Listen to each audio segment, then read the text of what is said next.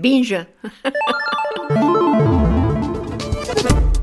Mercredi 25 juillet sur Binge Actu, je suis Nausicaa Ferro. Bienvenue dans ce flash. On commence avec le son de la semaine. It had to work. Cette voix, c'est celle de Margaret Hamilton, américaine trop longtemps inconnue du grand public. C'est elle qui a élaboré les logiciels de la mission Apollo 11, logiciels qui ont permis à Neil Armstrong et Buzz Aldrin de poser le pied sur la Lune. 47, c'est le nombre d'années qu'il aura fallu aux États-Unis pour récompenser Margaret.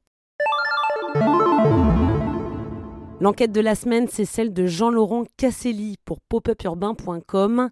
Le journaliste a analysé la France de Stéphane Plaza en regardant pendant quatre mois l'émission d'M6 Chasseur d'appart et en notant épisode après épisode ce que le show racontait de la vie des Français, bon, en tout cas de ceux qui participent à l'émission. Dans son enquête, Jean-Laurent Casselli met en parallèle ses observations avec des théories de sociologues comme Alain Touraine. Allez, une petite observation au hasard. 60% des participants à l'émission cherchent un logement de type pavillon et oui, car la maison avec jardin colle parfaitement au développement des loisirs privés, comme l'illustrent les propos de cette candidate de 36 ans. On a investi dans une table de billard, mais malheureusement, on ne peut pas s'en servir. On se cogne dans les meubles. On ne peut pas jouer, en fait. C'est pour ça qu'on veut une belle pièce de vie pour recevoir tous nos amis autour d'un bel apéro et d'un bon petit billard. L'histoire de la semaine, c'est celle d'Otto Wambier, l'otage américain retenu en Corée du Nord pour avoir volé un poster de propagande à son hôtel.